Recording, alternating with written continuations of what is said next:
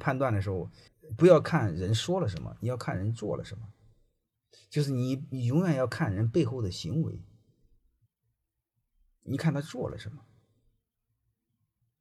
如果他心口不一的话，你看他是行为还是看他的嘴？人这个脑袋都不愿意思考，人家怎么忽悠的怎么是，这是猪一样的人，我也没治。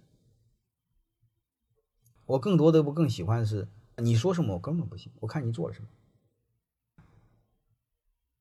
村长们、副村长们的家属怎么安排的？村里那几个流氓怎么安排的？村里的几个个体户都怎么安排的？那我们老百姓该怎么安排呢？这还用说吗？所以你会发现，你把这些东西看明白就是，你别看他忽悠什么。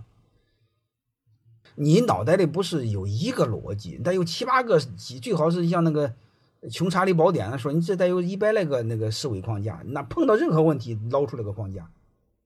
你就谈企业战略是什么框架？谈职业发展什么框架？孩子考大学是什么框架？你要 N 个模型，你要什么模型都没有，你会想？你凭爱好，凭你的胡说八道，那就没法聊。